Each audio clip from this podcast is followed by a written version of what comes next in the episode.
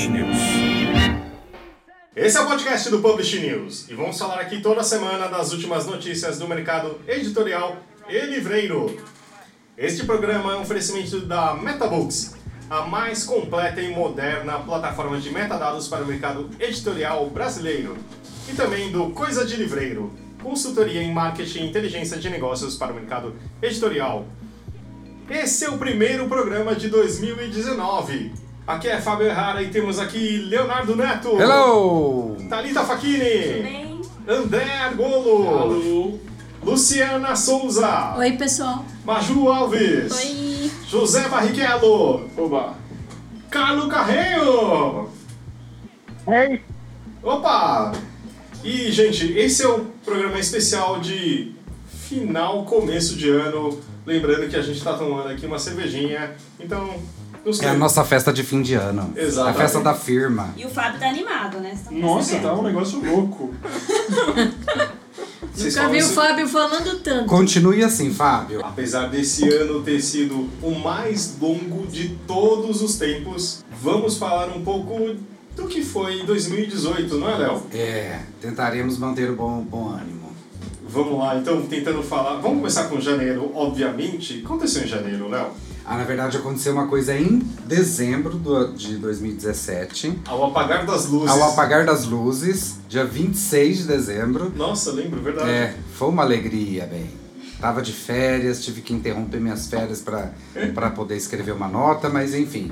E só saiu na primeira edição de, do Publish News de janeiro, que foi quando a Livraria Cultura comprou o estante virtual. Que é um dos maiores. Marketplaces de livros usados do Brasil. Não um dos, né? Ou É, o maior. pois é, justamente. Será que começa aí a crise? Não, não começa aí a crise. A coisa piora aí com a crise? A coisa piora aí com a crise. Não, mas é que eu acho que todo mundo que leu falou assim: Ué, É, eles estão comprando quem? Mas não tava meio ruimzinho? É, sempre foi daquele movimento que a cultura falou de privilegiar ah, não só os, os canais físicos, né? Já foi um, um sinal que eles. Isso foi por todo o ano, em toda, toda a comunicação que eles faziam era que vamos procurar canais que sejam é, digitais, etc., online e não só o físico. É, foi uma aquisição bem interessante e estratégica, né, por parte da cultura. Eu não cheguei a, a procurar dentro do, do, do motor é, da, da, da cultura esses livros. Eu não sei como se deu de fato esse, essa integração, vocês sabem?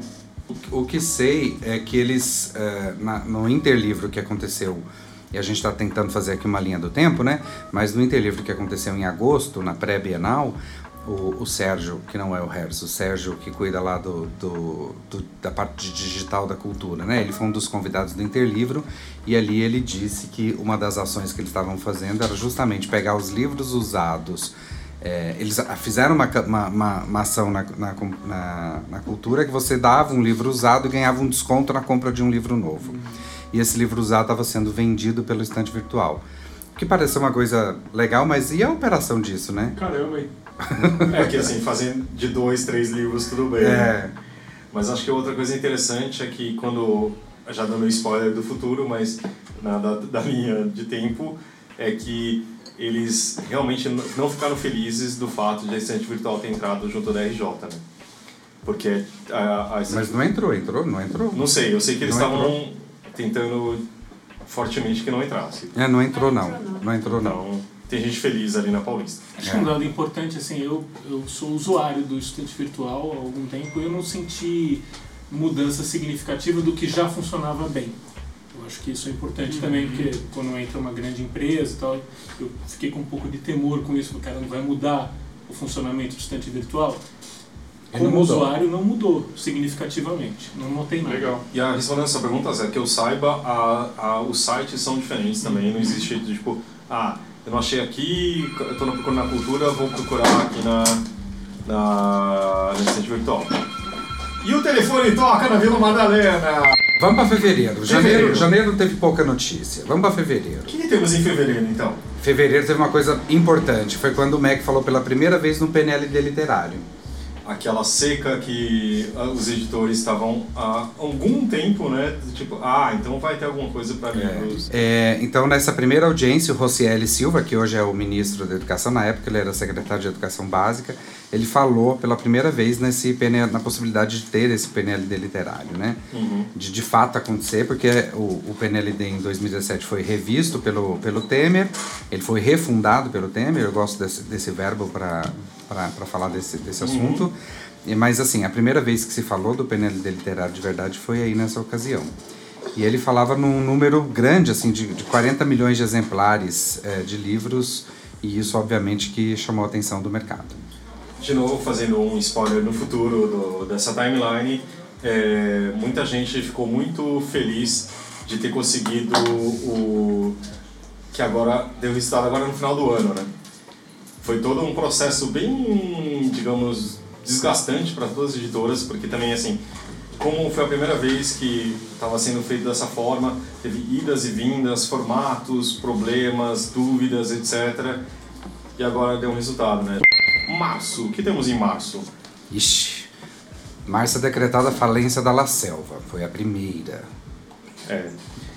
A La Selva veio por um Aliás, eu falei que foi a primeira como se tivesse outra já decretado, t- tido a, sua dec- a falência decretada. Não teve ainda, mas enfim, foi a primeira ah, que estava em recuperação judicial que foi pro saco, é isso que eu quis dizer. Mas é que a La Selva ficou durante esse do processo de RJ Cinco há anos, muito né? tempo. Né? Cinco Então, anos, de 2013 a 2018. Quase uma novela, indo e voltando, não é? Novela mexicana? É quase isso, né?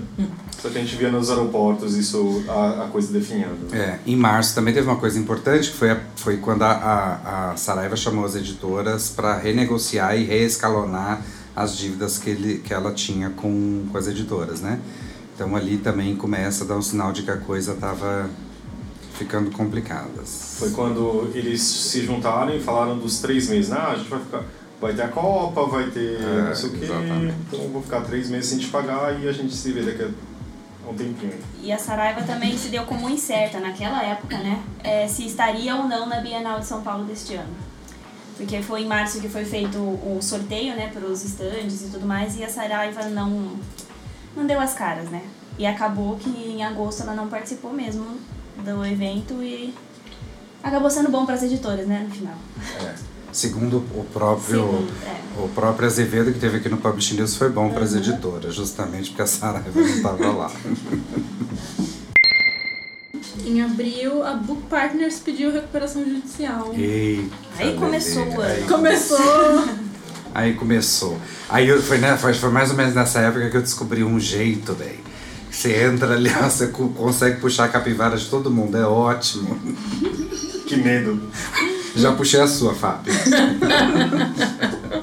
Capivara é a família toda, né?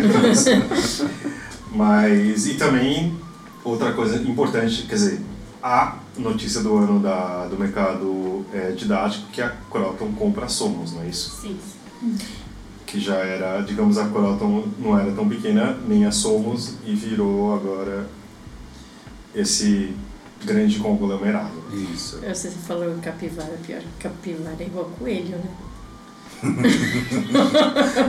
Procria muito, Lu? Eu não tenho contatos muito com capivara.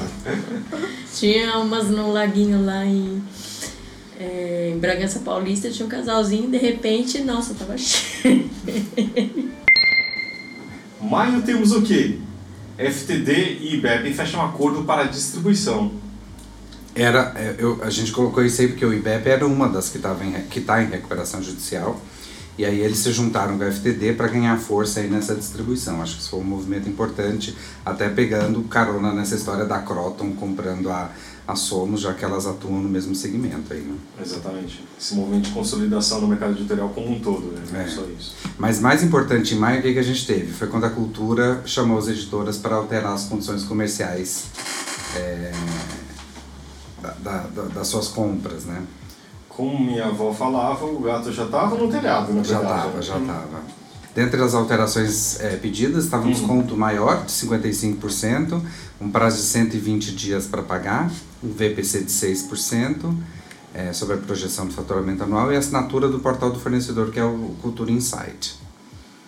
Que todo editor deve ter olhado e ficado muito feliz, não é verdade, amigos? É, Em maio também a pesquisa FIP é, deu resultado, né, do Uau. mercado editorial em relação a 2017. E foi quando o Léo saiu de férias, eu lembro muito bem desse dia. né? E encolheu, né? É, a indústria editorial encolheu, o Léo saiu de férias. Só tristeza na sua vida, né? Foi um mês conturbado. Eu tava saindo de férias e aí saiu essa notícia e tipo, a gente tava escrevendo meio que junto, enfim. E aí você sentiu muitas saudades. viu, Thalita? Não te deixei na mão. Você não me deixou na mão. Esse primeiro dia de férias. E aí, terminando o primeiro semestre, a gente vai para junho. Hum, a gente pode falar um pouco agora de Jabuti, né? Vamos falar do Jabuti. Teve uma polêmica importante aí do Jabuti nessa.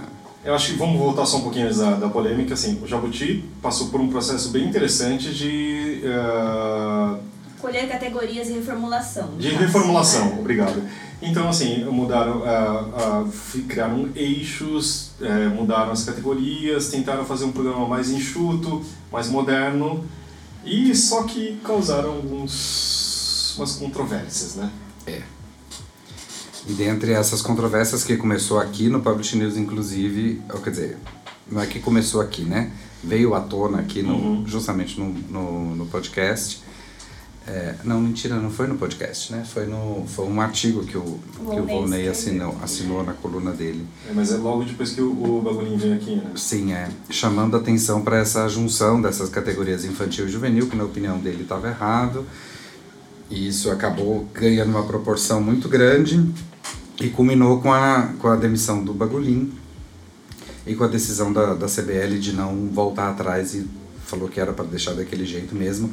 Sendo que é, foi, Tá muito, foi muito em cima do, do prazo do fi- final das inscrições. Não dava para mudar mesmo. É, então, na verdade, assim, era também que, que eu concordo que ah, já todo o, o já estava tudo publicado, as inscrições estavam rolando naquele momento e tipo não dava para mexer no, nas regras no meio do jogo. É.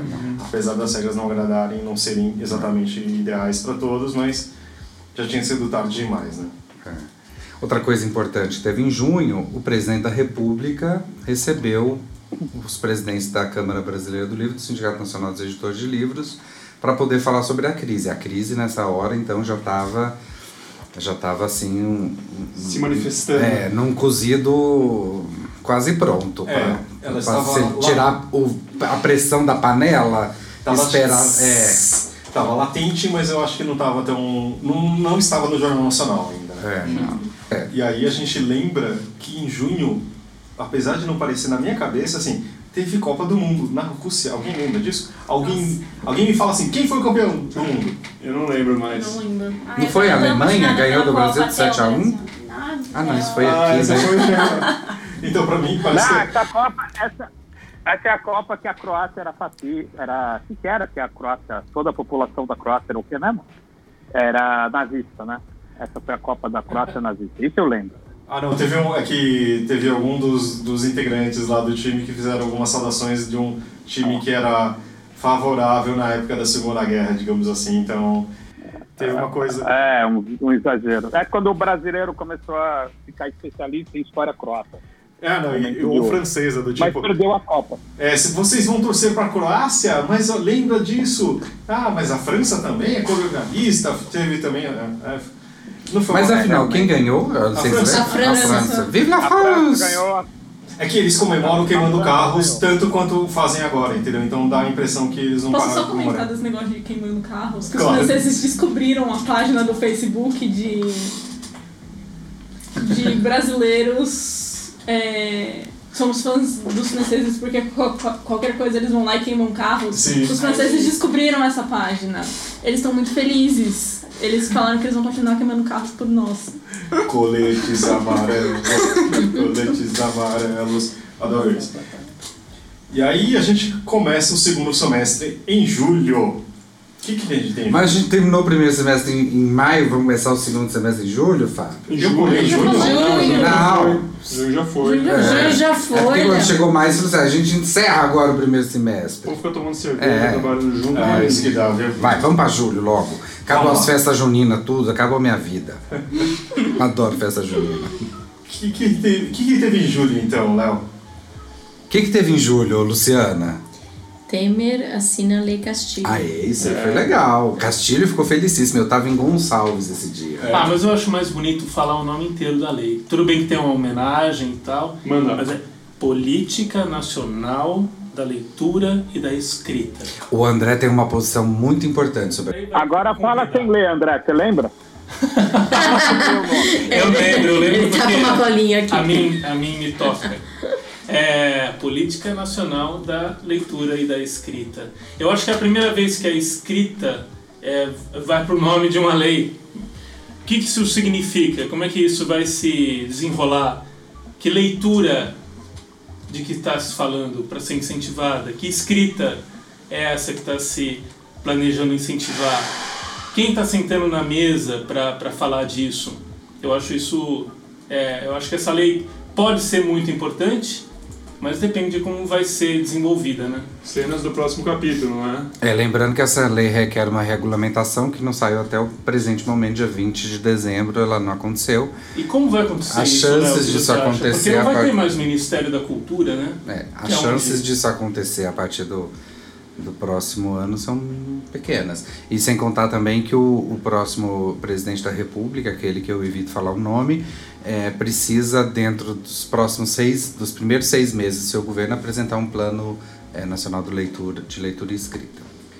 É, mas acho que a gente tá preocupado com outras coisas. É. Continuando em julho, A cultura demitiu um monte de gente, o povo ficou lá levantando cartaz lá na livraria Cultura, foi... é que a questão não foi assim, só demitir. O problema é que demitiram e não, fiz, não pagaram.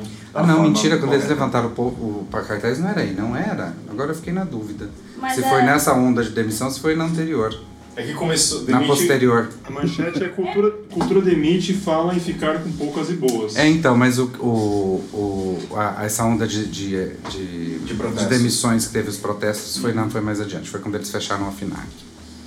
Eu me antecipei. Então vamos para agosto, o mês de desgosto. Eita! Aí a Folha parou, sentou a bunda dela na cadeira e fez umas contas lá. Chegou à conclusão de que a Saraiva demoraria 12 anos para pagar suas contas. Porque afinal o tamanho da, da, do, da capivara já tava meio grande, É, a né? dívida tava grande, viu? Tava fácil, nós já tava no SPC essa altura.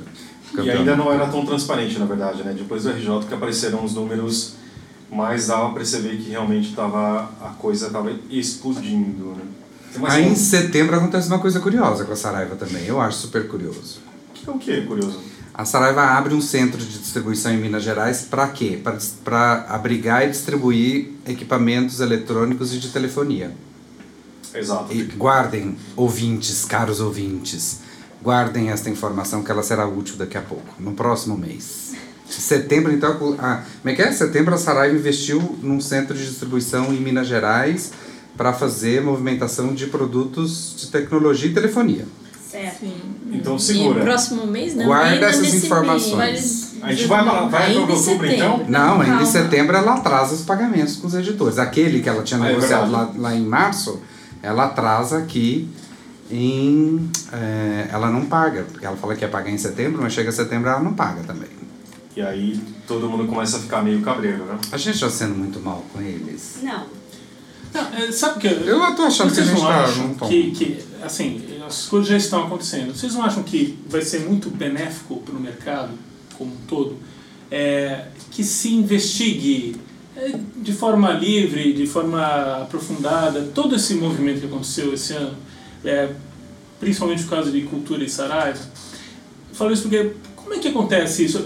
Você convive com, com o mundo do livro e tal, de repente eu passo em frente à FENAC, não era o lugar mais é, brilhante como livraria, entre todas essas que a gente tem, inclusive a cultura, mas existia lá um prédio, um, existe um, né, um palácio físico dedicado também ao livro, né? e não tem mais. Está lá vazio, uma coisa fantasma. E por que, que compra uma, uma rede para fechar? Por que, que expande para recolher? Que acontece isso? A gente fica meio. Teoricamente, assim, hoje a gente tem... Existe o mundo dos negócios e o mundo vivido, né? Como é que. Qual é a comunicação disso tudo, né? Que teoricamente, assim, não é que a cultura comprou a FINAC, né? Na verdade, assim, a FINAC precisava fechar no Brasil. Então, assim, ela... Só que ela precisava, assim... o custo de fechar uma empresa no Brasil é muito alto. Você tem que fazer toda, a, sabe, o trâmite com os funcionários, etc. Então, é uma burocracia enorme. Só que, assim, o acordo que teoricamente aconteceu é a FINAC passou, falou assim, olha, eu te dou tanto e você fica com essa marca no Brasil. Entendeu? Não é que você vai tocar. Na verdade, isso era um valor que eles acordaram. E pelo que eu saiba, assim, a cultura naquele momento precisava muito de caixa. E assim, a FINAC deu esse caixa para eles, entendeu? Mas não, não é que garantiu que assim, ah, vocês vão ficar abertos para sempre. É, existem muitas questões envolvidas nisso. E pra sempre é curtinho, né? Nesse caso. É, a gente... Mas, mas não só isso, tem outra, tem outra questão também. Hum. A, aposta da, a aposta da cultura foi de crescer.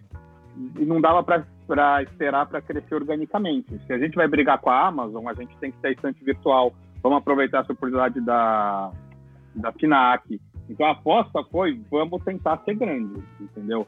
Eu aposto até, eu não tenho informação disso, que teve conversa entre Saraiva e Cultura também. Entendeu? A ideia foi, se eu for pequeno, eu vou quebrar. Então eu vou tentar ser grande para ver se eu consigo alguma coisa. Só que aí o plano, o plano não deu certo. Então também assim, é, é fácil olhar para trás depois que deu errado e ver essas incongruências, mas na hora que você está no meio do, do processo, as coisas às vezes fazem sentido, entendeu? Então, eu acho que é isso. E, e outra, e outra coisa, não é. Eu acho que o grande culpado de toda essa crise é o mercado inteiro, não é a Saraiva Cultura. A bomba estourou pro lado deles, mas tem uma relação de codependência com todo mundo. Ah, então é aquele cara que é alcoólatra e a família fica tirando ele de todas as encrencas. A família também é culpada, entendeu? Então a família, a culpa é da família. A gente viu esse ano também é, esse termo gigantismo, né? E parece também que esse modelo, que foi um modelo no qual muitos confiaram, também se mostrou ineficiente, né? Por um lado. Então, talvez esse ano tenha sido um, um- um ano em que isso se mostrou para pro, os empresários aí, de que uma ideia do mercado que se tinha já não serve mais. É de um modelo de mercado, né? Sim. Mas por outro lado, quem mais cresceu esse ano foi a leitura e não, e, e não é problema. Então. E por outro lado, a gente vive reclamando que o Brasil não tem livraria. Agora alguém abre livraria e. Enfim. A coisa é super complexa, Sim. entendeu? Não é. Não é. Não é. Não tem um culpado, não, não tem nada disso. Por isso que eu sempre insisto há anos que o problema está numa cadeia inteira ineficiente. Então, esse- isso faz muito parte do problema. E aí estourou para os dois maiores que estavam na ponta, Uhum. sem dúvida. Né? Mas, assim, todo mundo tem um quê de, de responsabilidade aí. Não dá para. Ah, o cara fez, não me paga. Mas, Isso aí, mas voltando, André, você tem que olhar. quando olhar Depois que o, o- o leite derramado, é fácil entender por que ele ferveu, mas durante o processo, às vezes as coisas fazem sentido e depois mudam. E, e tem um monte de informação também que essas empresas tinham, pode ter tido conversas boas com, com bancos que iam financiar outras coisas e depois não aconteceu. Enfim, tem inúmeras variáveis. Assim.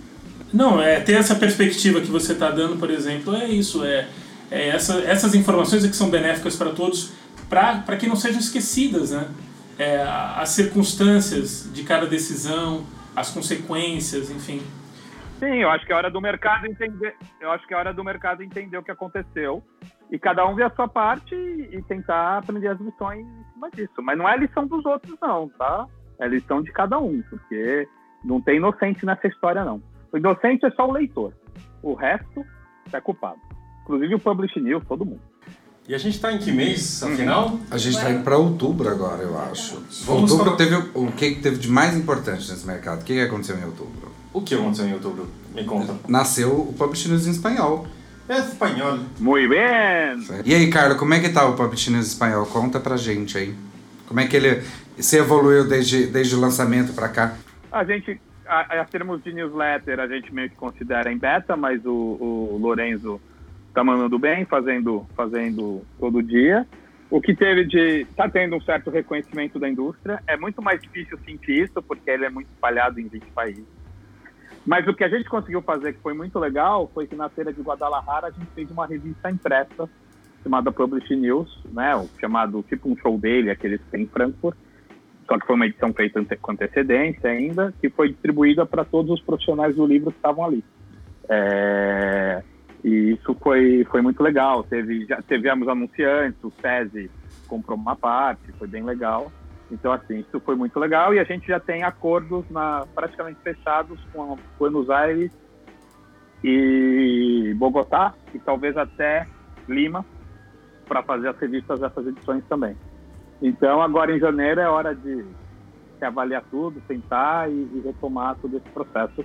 Porque a gente lançou meio assim, vai ser essa data e vai ser pronto, e aí foi um estresse. Então, depois que lançou e acabou Frankfurt tal, meio que a gente deu uma respirada e chegou agora, né? Então, agora é retomar para ano que vem, mas as coisas estão indo legais dentro do programado. Muito bem, eu acho que essa foi a única boa notícia de, de outubro, porque o resto Tudo difícil. é tudo mais difícil. Em outubro a FINAC sai do Não, a Brasil. Thalita foi para Frankfurt a primeira vez. É É verdade, verdade, é verdade. foi muito lindo. Adorei ir pra Frankfurt. Então eu e Thalita em Frankfurt e o mundo acabando. E a gente, a gente se preparando para ir para Frankfurt, o mundo acabando. E lá todo mundo perguntando: o mundo tá acabando? E como vocês acham? E o Léo indo pra Mas o melhor momento em Frankfurt, eu vou contar. O melhor momento em Frankfurt foi um dia que acabou o celular da Thalita, ela sumiu, não chegou no apartamento. O Leonardo, bêbado, queria descer e sair correndo pelas ruas de Frankfurt procurando a Thalita. Ah, mas eu ia Na mesmo, cidade. mesmo sobra, eu ia fazer isso. Mas eu cheguei tipo 10 minutos depois de vocês, não foi isso? Eu demorei mais. Um Lógico que pouquinho mais, Thalita. Como é que se fala Thalita, cadê você em alemão? Não sei, eu só sei como que se fala Kanstambrevach, que é a estação que era perto da nossa casa, foi assim que eu chamei o táxi. Mas enfim, é, em outubro a FINAC saiu de- em definitivo do Brasil, totalmente, né? A gente ainda acreditava que ia ficar o e-commerce deles, a A última loja que fechou era qual mesmo, Léo? Goiânia, com muito orgulho. Por Achando... que que Vai, porque tem Césio, né? Ela é, impre- ela é curtida Eu no acho que Césio. esqueceram. Não, cara, eu acho que esqueceram, cara. Não, Goi- Goiânia é uma praça muito importante. Olha, Ela continuava brilhando, né? o Ela Sérgio. continuava brilhando, justamente, o Fábio disse tudo. É, então ela, a FINAC saiu do, do Brasil e a cultura pediu recuperação judicial também em outubro. E a Saraiva fechou. Ah, Fechava sim. 20 A, a lojas. Saraiva, em outubro, fechou 20 lojas e deixou o segmento de tecnologia. E aí, Lembra que no mês e aí, passado. o que ela fez com aquele centro de Lembra que distribuição? no, no mês passado ela investiu uns, uns, uns dinheiro no centro de distribuição de telefones? Pois é, nesse mês ela, ela abandonou esse mercado, esse segmento. Ela não, ela não curtiu. É. Não, t- tendo ser justos, que eu, ouvindo de mercado, era que a Saraiva era um dos maiores vendedores de Apple do Brasil. Então, assim, mas isso acho que foi um tempo atrás, né? Então, tirou É, essa questão, aí, de timing. Quando, ele, quando eles foram explicar isso, agora falando muito a sério, quando eles foram explicar isso para os investidores, é, os, os acionistas, né, investidores na- da Saraiva, eles, eles fizeram um gráfico que ali você entende muito bem isso. Assim, é, entrava muito dinheiro desse, desse segmento de tecnologia em, em informática e telefonia, né? Entrava uma grana pesada no, no caixa deles, mas saía quase tudo, não deixava quase nada. A margem de contribuição era mínima, assim, era É muito pequena. Se você pega esse gráfico especificamente, a gente pode até colocar ele na, o link para ele no, na Na descrição descrição. do programa. É, você vê, é uma coisa impressionante, assim, sabe? E, e é óbvio que eles sabiam disso. Né? Então, assim, dizer que não sabia, mês passado a gente investe num, num centro de, de distribuição e nesse mês a gente abandona o, o segmento, eu acho meio estranho, assim. É que, é, mas você pensar também que... É, mas Léo, mas não decidiu investir no mês anterior. Essa é uma decisão que ter sido tomada um tempo antes. Enfim, Então, é- mas é não, não absurdo, teve mas tempo de, de, não de é- abandonar essa decisão antes de inaugurar esse negócio e, e anunciar, né? Eles anunciaram essa, essa inauguração. Pode ser, mas eles podem ter decidido sair do, sair do eletrônico logo depois. Enfim, longe, assim, é óbvio que qualquer empresa que quebra, enquanto os concorrentes não quebram, ela teve alguns problemas próprios que ela mesma criou. Né? Isso não é, isso é uma constatação lógica, né? Então, óbvio que teve problemas de gerenciamento, porque senão todo mundo tinha quebrado. Então, não estou querendo defender isso, mas também não é tão simples assim às vezes. Às vezes os caras decidiram esse eletrônico depois. Então, sei lá, eu sempre tento é, entender pelo outro lado também um pouquinho. Mas que, claro, que no final fica essa coisa meio absurda de abrir o centro e depois fechar. Vale lembrar também que esse centro foi aberto por causa de eh, vantagens fiscais, né? Ligados a Minas Gerais. Então tinha esse caminho por aí. Enfim, só para dar um desconto também na fatura. E acho que para fechar outubro, a gente tem também que a Penguin Random House assumiu o controle da Companhia das Letras, né? Algo que, assim, como o Carlos já tinha comentado na, aqui, é, o Publishing News deu é, esse furo há muito tempo, há, há quatro anos atrás, não foi isso? E agora que Foi, e isso e tipo, é meio óbvio. Uhum. Ah, que eles iam assumir a, a- Eles sempre foram minoritários, agora isso mudou, né? É único lugar do mundo que a Random House tinha alguma coisa que ela era minoritária. Então, é, com certeza, sempre teve o interesse de, de mudar isso. Não que eles atuassem nesse sentido fortemente ou não, isso eu não sei.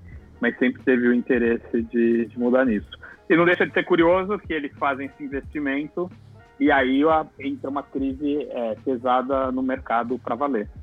Com certeza reduz, assim, óbvio, o valuation da companhia, porque você está com uma crise no curto prazo, porque você está com uma crise muito complicada, você está com dívida que não sabe mais como e quando vai receber.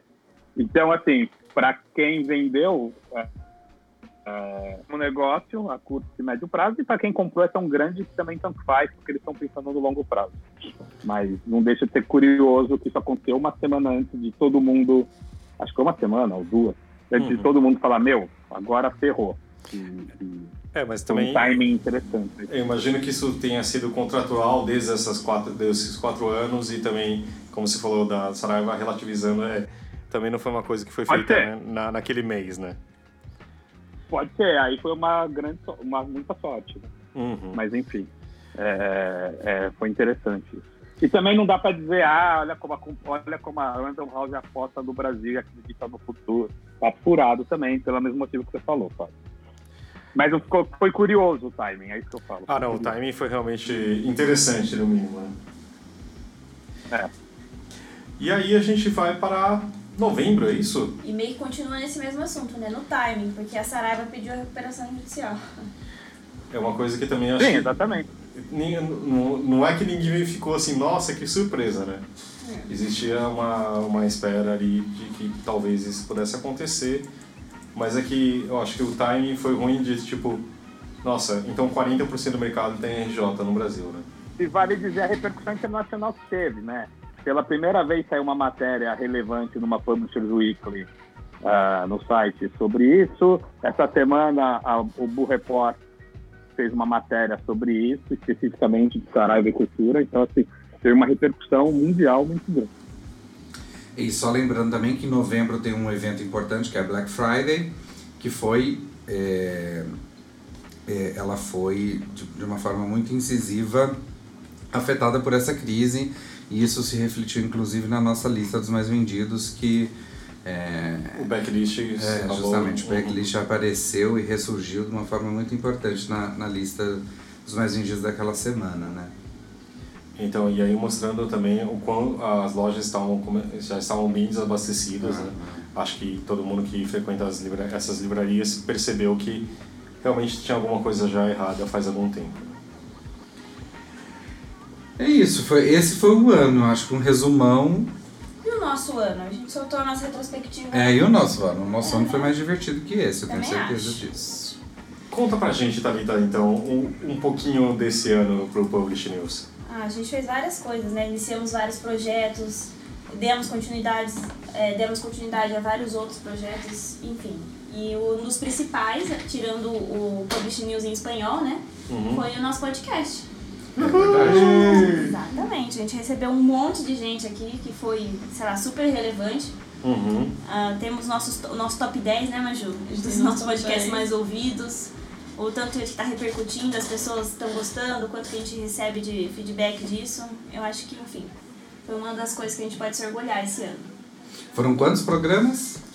40 e... Três. Obrigado, não sei exatamente. 43 Chegou programas. isso ontem. E aí eu também estava fazendo as contas até a sexta-feira, no caso, as- na última sexta-feira de 2018 foram 237 newsletters, com 2.950 notícias. O que não é pouca coisa, né? Mas assim, realmente foram entrevistas. A gente aprendeu muito, principalmente com os nossos convidados aqui. Eu acho que teve, tiveram pontos como o do Alexandre Martins Fontes, foi incrível. É, é, conversas com a Azevedo foram muito boas. Tem, quer dizer, a Rosália foi muito divertida, com a Camila, sei lá. Não, não dá pra. Não dá pra lembrar de várias. De- de Eduardo. Cunha. Eduardo Cunha foi muito bom. Ah, o Castilho, o Pinsky, muita coisa, muitos temas abordados de muitos pontos de vista, né? O Sérgio da Donner, putz, vai, É. vai longe, né? É. Uma outra coisa que a gente fez, e a gente até convidou o André muito por conta disso, foi Paraty. Que ele teve conosco lá, Grandes fez um momentos. vídeo lindo. Ir para Paraty é sempre maravilhoso, né? E, com a gente eu- melhor ainda, né, André? É, eu tento transformar, editar o sonho. a pressa, ficar rapidinho, cortadinho, fica parecendo só que foi só maravilhoso. A gente não suou uma gota, tá tudo Ô, certo. André, Ninguém carregou caixa. O que foi, Carlos? O que o pessoal não sabe é o charme que você faz antes de ir, né? Mas tudo bem. Depois você vai, fica tudo maravilhoso. Tá bom, ó, então agora eu já, eu já tô dizendo de antemão. Eu posso ir esse ano? Pode. Ah! A gente já tá contando com isso, André. Você não vai nem me dizer que você não vai. Tá vendo? Não sou tão difícil assim. Quero ver quando chegar perto de ir que você vai falar, então. Você vai estar dando a sua palavra aqui, é só a gente mostrar Então a gente, acho que a gente pode redigir um contrato. Ó, Zé, essa parte você não corta, Tá. não. Você deixa, porque É, é esse vai servir, tá? a gente É, vai precisar disso. é documento. Eu, eu- eu- vou, eu vou aproveitar e fazer uma, uma, uma- puxar a sardinha lado uma coisa assim, que eu, eu acho que todas todas as editoras, no mínimo as editoras, deviam pensar em, em produzir eh, mais eh, vídeos pro- sobre seus conteúdos, seus autores, sobre sobre eh, o trabalho em si. Por quê? É, isso dá para fazer de formas muito variadas. Você pode gastar muito para fazer um- uma coisa dessa e ter uma super qualidade, e você pode fazer com seu celular e editar no YouTube, que isso é, é perfeitamente possível e fica muito decente. É, qual é a questão? É você habitar esse ambiente é, digital, de vídeo, também com o livro bota lá, não deixa esquecer. Talvez, talvez um, o maior concorrente do mercado do livro seja todo o resto, não, não uma editora contra a outra. Sim, é. É, é, então, precisa habitar o máximo que puder, é, passar essas questões de edição. Por que, que é importante comprar um livro? Isso que, é muito óbvio para quem está no mercado, não é óbvio para a maioria das pessoas. Por que é importante ter o crivo de um editor, o trabalho de um, de um, de um designer e tudo mais? Tem toda essa, essa gente que trabalha nas editoras, é, profissionais especializados, toda a cadeia, enfim. É difícil manter o mundo do livro. As pessoas precisam participar disso. É, é, eu acho que, só para terminar, para não me alongar demais, mas tem um paralelo com o mercado jornalístico, por exemplo. O Alberto Dines foi um dos maiores jornalistas é, do, do Brasil no, nas últimas, sei lá, nos últimos 50 anos, uma vez falou isso, é, que o, o jornalismo é, ficou pertencendo aos jornalistas dentro das redações. E isso foi um grande erro. O jornalismo devia ter saído para mostrar quais eram as suas questões, como é que é feito isso aqui.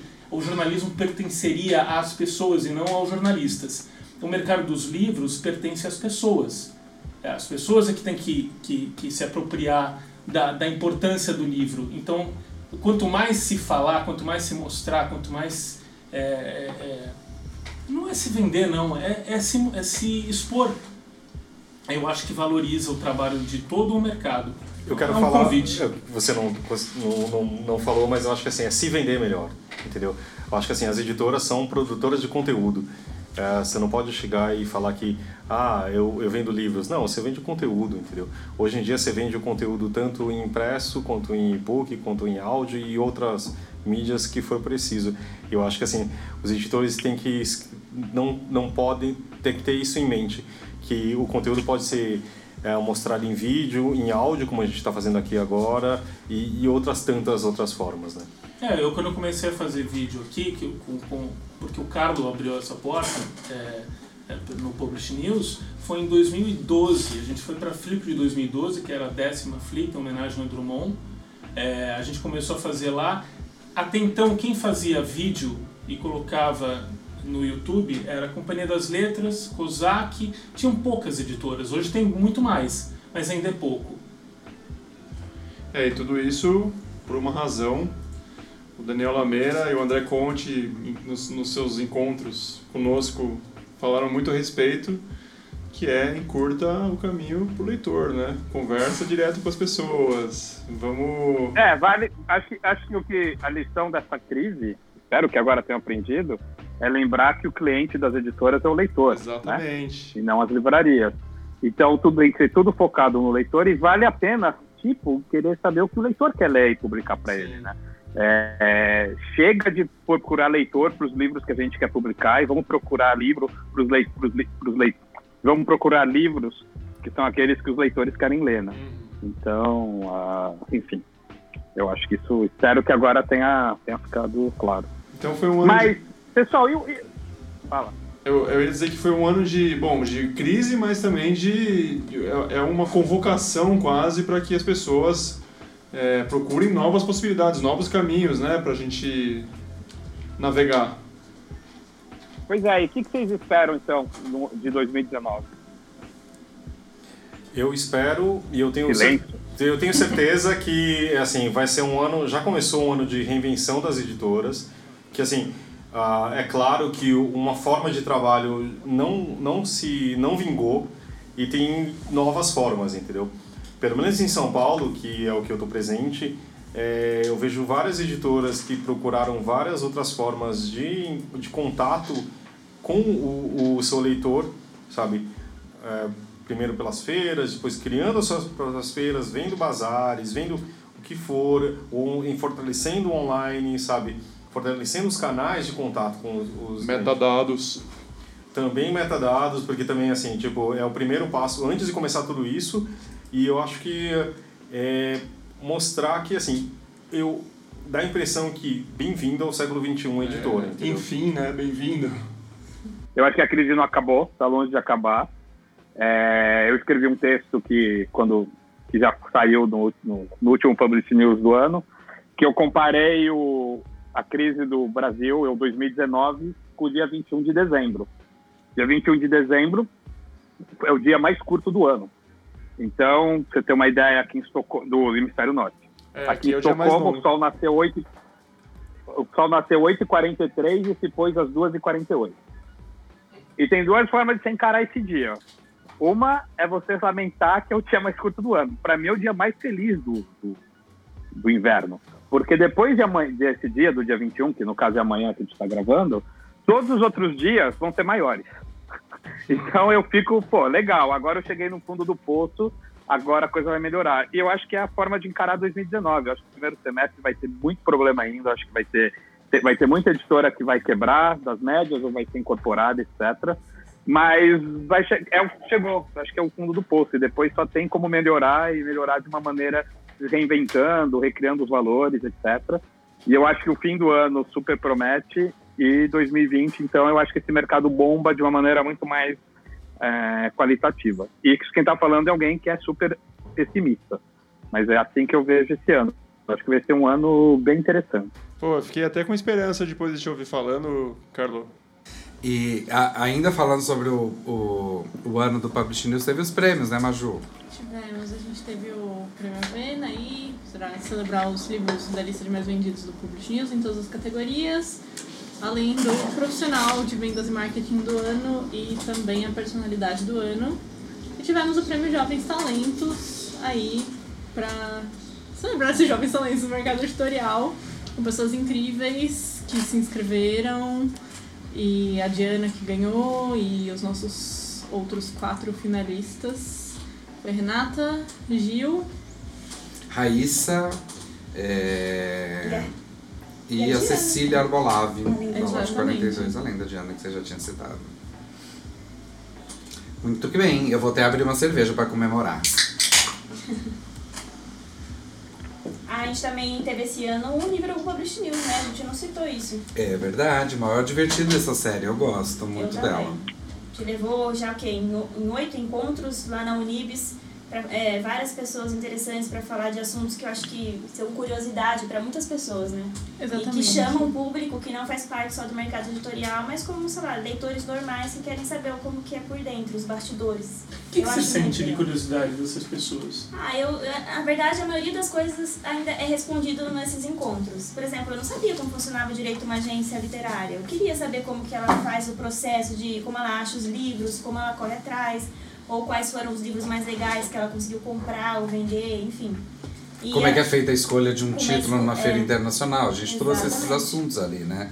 Acho que é, um- é uma coisa que eu, eu gosto muito de, de um, um orgulho grande, assim, sabe, da gente ter realizado isso em 2018. Acho que foi super bonito. Eu preciso dizer que eu acho que o pessoal do MBA me acha um saco, assim, porque como boa mar- marqueteira que eu sou, toda aula eu eu tipo, olha gente, porque esse assunto que o professor tá falando, a gente vai falar no encontro com o News. Se Então lá no inscrevam, site vocês podem se inscrever, tá?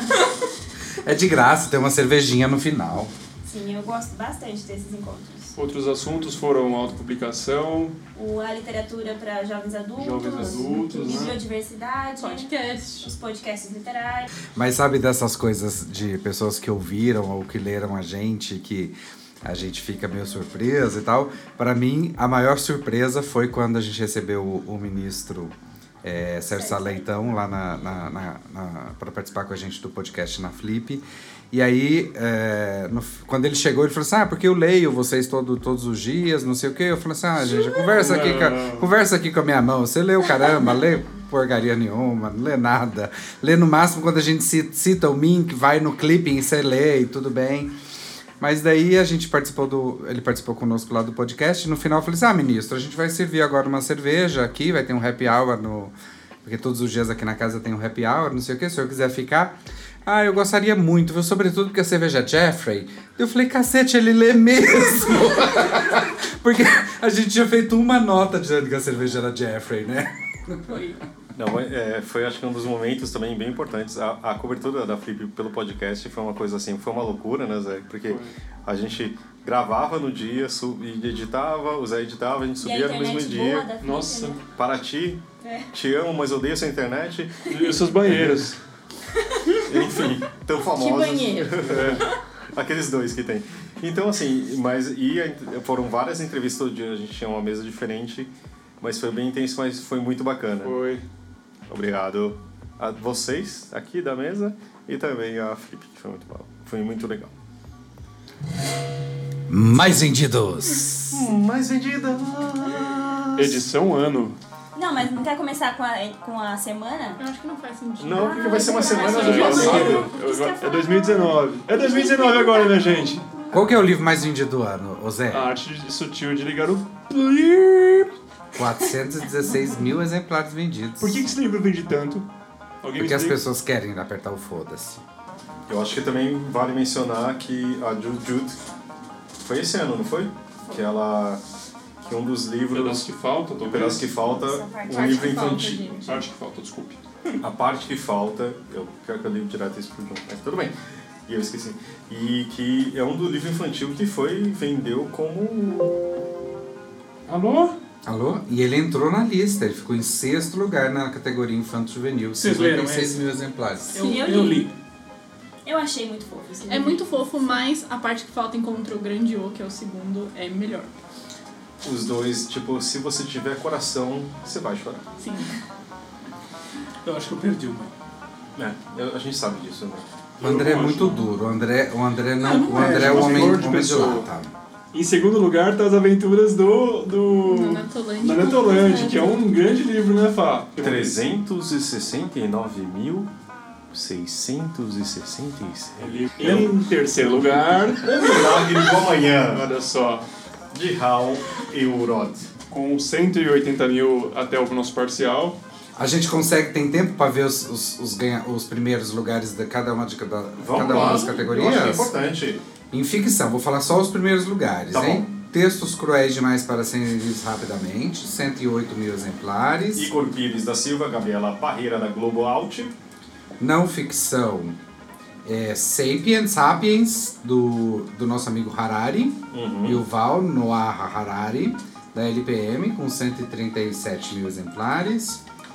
Tô falando números aproximados, hein? É, Astro Art ligado Foda-se em Autoajuda, obviamente, que é o livro mais vendido do ano, né? Infanto Juvenil também, muito óbvio que seja As Aventuras da Neto, na Netolândia com Lucas Neto.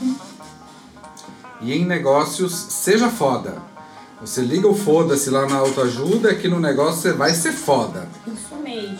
Do Caio Carneiro da Bus, com 162 mil exemplares E vendidos. que tá no ranking geral agora, né, nas últimas semanas, se não me engano. É. E no final, A, e- a, a, a editora do ano, Sextante. Sextante, com 71 títulos que emplacaram no ano. Ciranda Cultural em segundo com 48.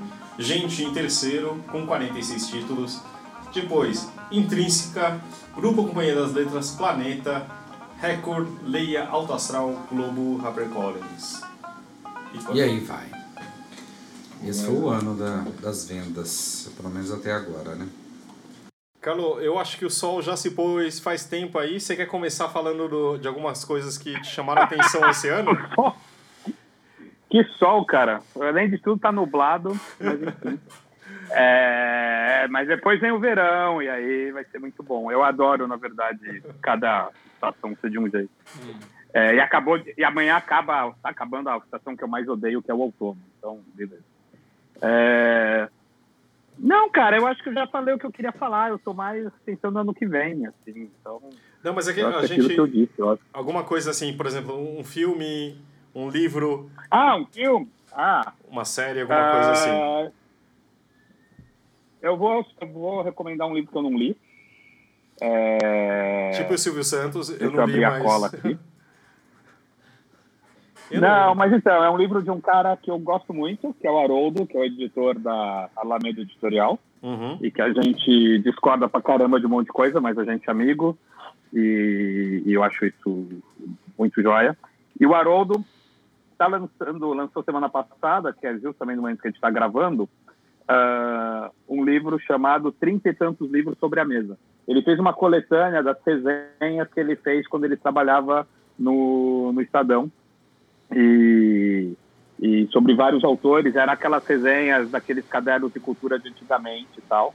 Uhum. É, enfim, tem gente desde José Saramago a Marcelo Mirizola, ou João Baldo Ribeiro, a Leonir Ventura, por aí vai. Então, é super interessante para quem gosta da área e curte literatura. Então, minha dica de livro, de livro é essa. Ah, e uma e, e de série, aquela série que está na Amazon, é uma série exclusiva da Amazon da Amazon Prime Prime, Video. ah, abrindo aqui, ah, Jack Ryan, que é um baseado na obra de um livro do Tom Clancy. E assim, cara, eu, eu fiquei fascinado quando assisti esse ano. Ah, primeiro pela crítica que faz a, a preconceito, a enfim, tem um capítulo particularmente que tem toda uma discussão ética e é um soco no estômago assim e de todo cuidado ah, na, de todo cuidado de passar a realidade assim todos os, os personagens árabes são feitos por atores árabes e falam árabe o tempo todo. Se a situação se passa na Síria ela é toda em árabe. Se ela se passa na França ela é em francês. Se ela se passa nos Estados Unidos ela é em inglês. Isso foi muito legal uma série que eu super recomendo para quem tem acesso a ao Amazon Prime e por enquanto obviamente só está lá. Eu concordo com você, porque foi uma série que eu fiquei. Eu pirei, eu não conseguia parar de, de, de assistir. Talvez alguém tenha assistido di- dirigindo, mas eu não vou confessar. Mas é muito boa, do tipo, você quer ver, quer saber o que vai acontecer. É muito, muito legal, muito bem feita mesmo. É isso, Carlos? Tinha- mais alguma coisa que você queria comentar? Ah, não, de coisas ah, de coisas desse ano, ah, não. Eu tô meio distante também, então ah, a não ser que você queira uma recomendação de uma série sueca, não vai ser muito interessante sem legenda. Então, Então acho que vale. mas enfim. um- Ah, tem uma, não, tem uma coisa legal, tem uma coisa legal para falar que tem a ver com isso. Assim, porque a gente está aqui e tal, a gente, eu tô lendo os livros da Astrid Lindgren com, com os meus filhos. Ah, Quem? Desculpa? E tá tendo muito legal. Astrid, Astrid Lindgren. Astrid Lindgren, Ah, que é a autora do Pipi Meia Longa. Do Pipi Meia Longa? Ah, que é uma Ah, coisa... sim. É uma coisa muito viva ah, aqui. Então você tem um parque aqui da Pipinha Longa, você tem um museu aqui em Estocolmo, basicamente sobre ela. É, a gente viajou nas férias fomos para a ilha de Gotland e lá tem um parque de diversões que tem a casa que foi usada na série da Pipe, tem a apresentação. E, pô, assim, é, eu acho que é uma história muito legal. É uma história. é, as histórias são, são, são bastante interessantes, muito legal de ler, de ler com os filhos, eles estão adorando. E, e ontem eu fui comprar um presente aqui numa loja de objetos de design sueco e tal, e eles vendem umas canecas com frases de autores famosos. E tem uma caneca da, da Astrid. E a frase que tem é o seguinte: Olha, isso aí vai ter que ser legal e divertido, porque se não for, não conte comigo. E eu acho que essa frase tem tudo a ver com o que a gente faz no Publish News e o que a gente fez esse ano também. E, enfim, então tem essa recomendação aí que é a obra da Astrid Lindgren. E lembrando que o espírito que ela tinha tem tudo a ver com o espírito que a gente tem no News. Legal, hein? Muito bom, Carlo. Bom ano aí pra você. A gente vai se falando logo, logo menos, né? Valeu, cara. Falou. E agora acho que a gente vai fazer talvez as nossas últimas indicações ou recapitulação do ano, né? Afinal, 2018 já foi. Vamos ver o que vai acontecer em 2019, né? Léo, quer começar aí? Pra Ah, posso começar. Eu vou fazer duas indicações. Uma é um livro que é Origens do Totalitarismo, da Hannah Arendt, Hum, que é um livro que acho que é fundamental para a gente entender e, e, e viver esse momento que a gente está vivendo. É, eu estou relendo esse livro, é Uhum. um livro que eu tinha lido partes dele, acho que eu nunca tinha lido ele inteiro, mas agora eu estou relendo ele inteiro. É, comprei esse livro na livraria do Comendador, uma livraria que eu, que eu indico, inclusive, já indiquei aqui no Publish News e Uhum. estou indicando de novo. É, que fica aqui em São Paulo, né? É, e além disso, vou indicar uma viagem, que Ah. para mim foi uma viagem que mudou minha vida esse ano. Ah, conta pra nós. Foi. Depois de Frankfurt, eu dei uma esticadinha, fui para a Bélgica e para Holanda, mais especificamente Amsterdã, uma cidade incrível que eu não conhecia. É, e eu queria recomendar, fazer essa indicação. Meu ano é, foi antes e depois de, de Amsterdã. Foi muito legal essa viagem. É uma das cidades mais lindas que já linda, passaram é por esses olhos é japoneses. linda a cidade, é linda. Pessoa gente boa. E a cerveja, meu Deus. É, eu nem fumei maconha, preciso dizer. Ah, isso eu acho que nem precisa, viu? Eu também Não, não, não- passei por não esse senti falta, na verdade. Mas... Eu até, até fiquei pensando, caralho, eu tô em Amsterdã, não vou fumar maconha, não sei o quê. Daí eu pensei, ah, gente, que preguiça, eu tô sozinho, vou fumar maconha sozinho. Como é que você fuma maconha sozinho? Você não fuma maconha sozinho, fuma? Eu não sei o que é isso. Ah, é um, é um troço, assim, é uma droguinha sociável. Ah, tá bom, então. É bom fumar em grupo, você vai passando um pouco coleguinha, não sei o que, é gostoso. Mas sozinho eu não achei graça. Mas enfim, eu faço essas duas É recomendações. chimarrão. É, eu gosto de chimarrão, justamente. É, Na mesa, como vocês não estão vendo, a gente vai agora pra Thalita, então. é, sentido horário.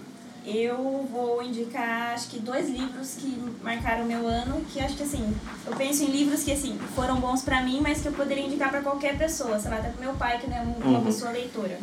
Que, são, que é o, o Sol na Cabeça, do Giovanni Martins, que eu Bela gostei indicação. muito desse livro. Eu gosto do jeito que é escrito, da, dos contos que tem, E ele virou seu amigo em Frankfurt, né? Conheci ele franco, aquelas pentietes, sabe? Eu tava nervosa pra, pra fazer pergunta pra ele. Enfim.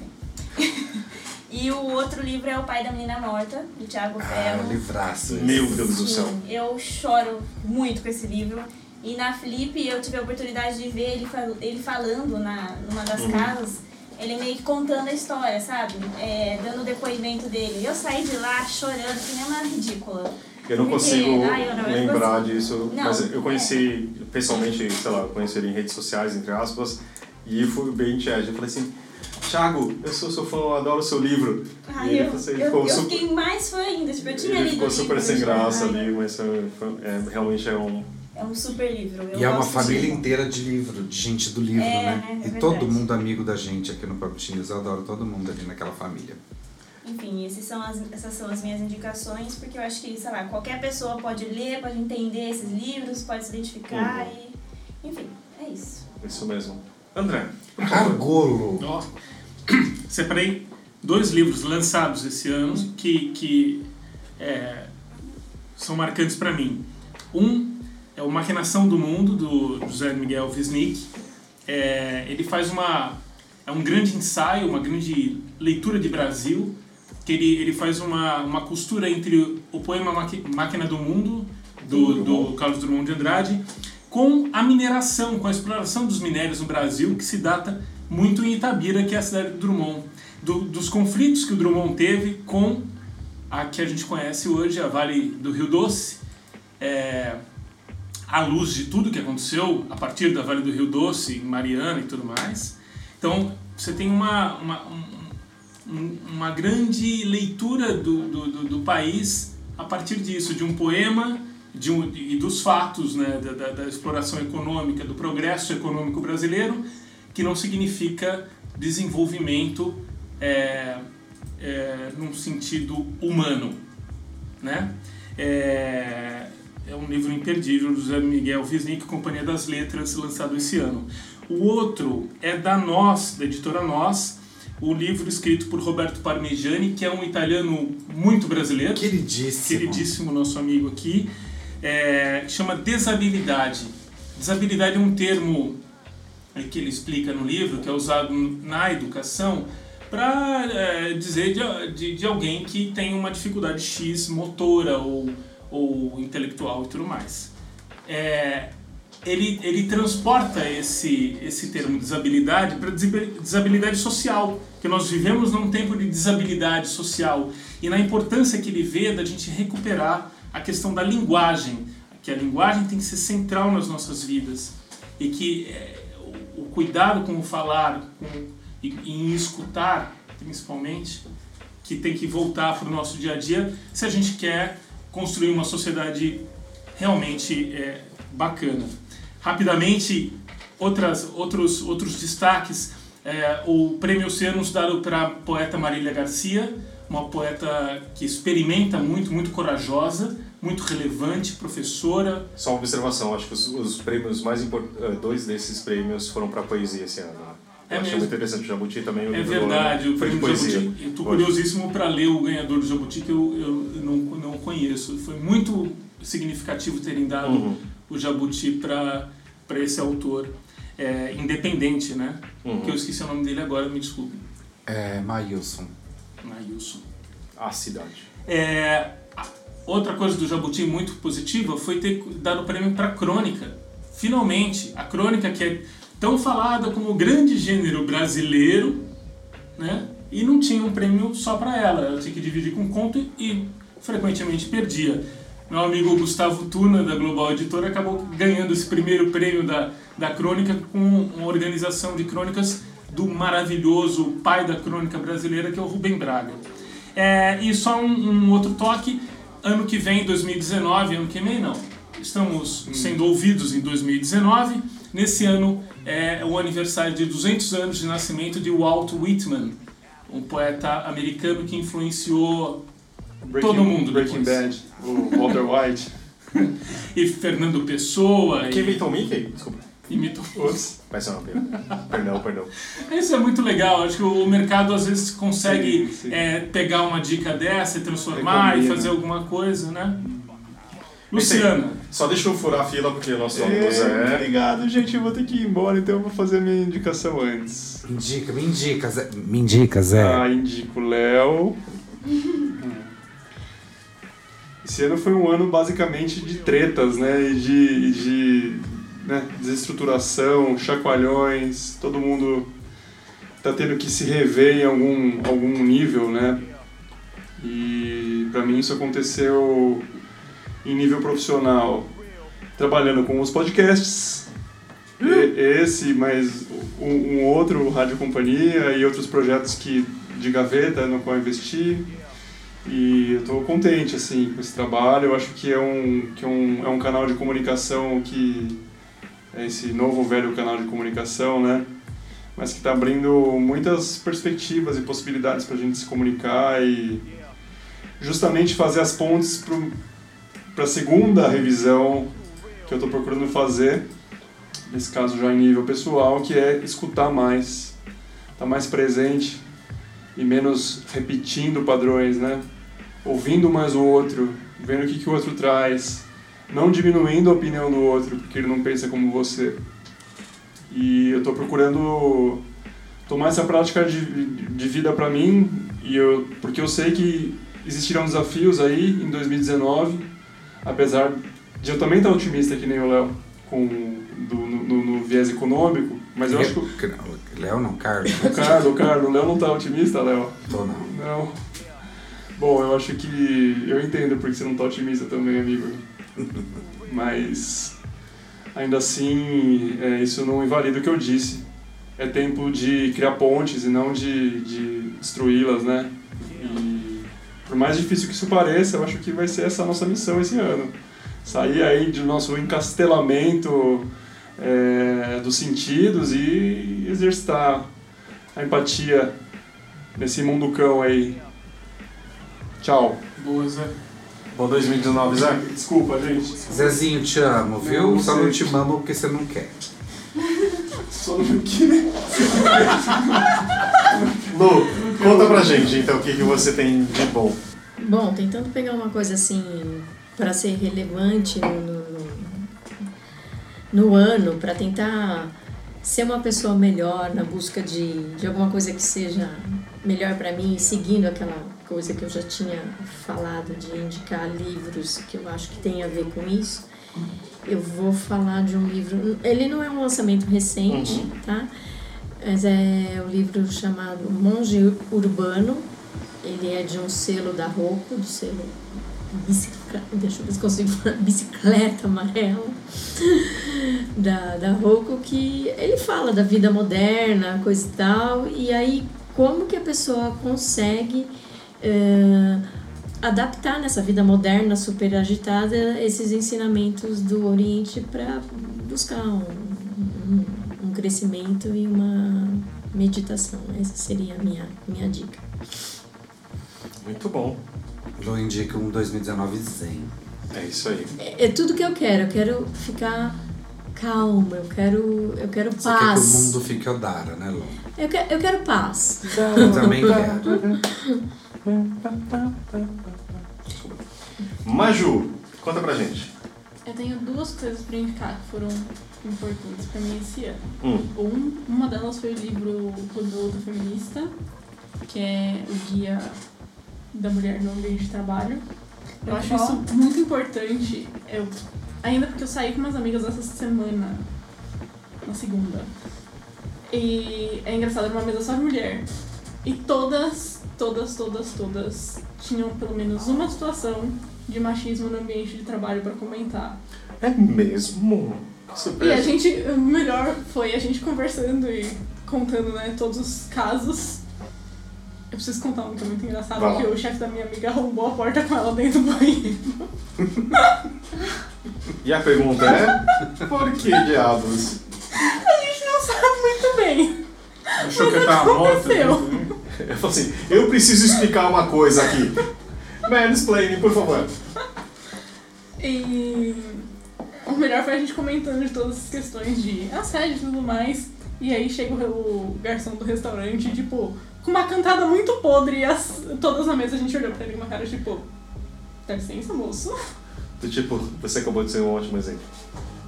Acho que ele ficou traumatizado porque ele, ele pediu muita desculpa. Ele ficou olhando que a gente tava, tipo. Aquela cara fechada, tipo, resting bitch face.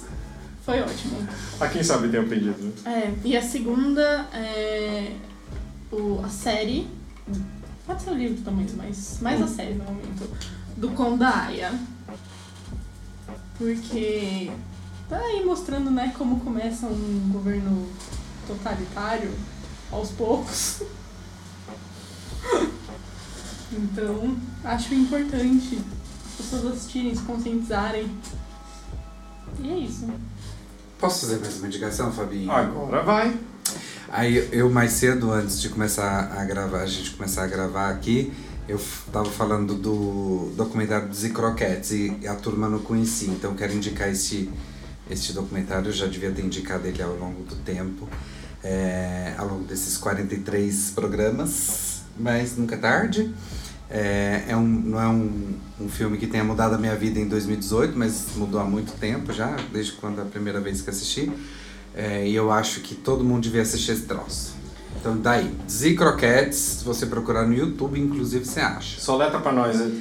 DZI Croquettes com dois T's e E e S no final. Z Croquettes. Deixa eu falar algumas coisas rapidinho pra não, né? Porque aí já tá acabando, já temos 33 horas de gravação. Queria primeiro um quadrinhos, chama Jeremias Pele, é um personagem do, do Maurício de Souza. Foi um quadrinhos que me deu uma porrada na cara e tipo me falou sobre o racismo que existe, não tem como negar e, eh, as pessoas sofrem e foi muito de um jeito muito bonito.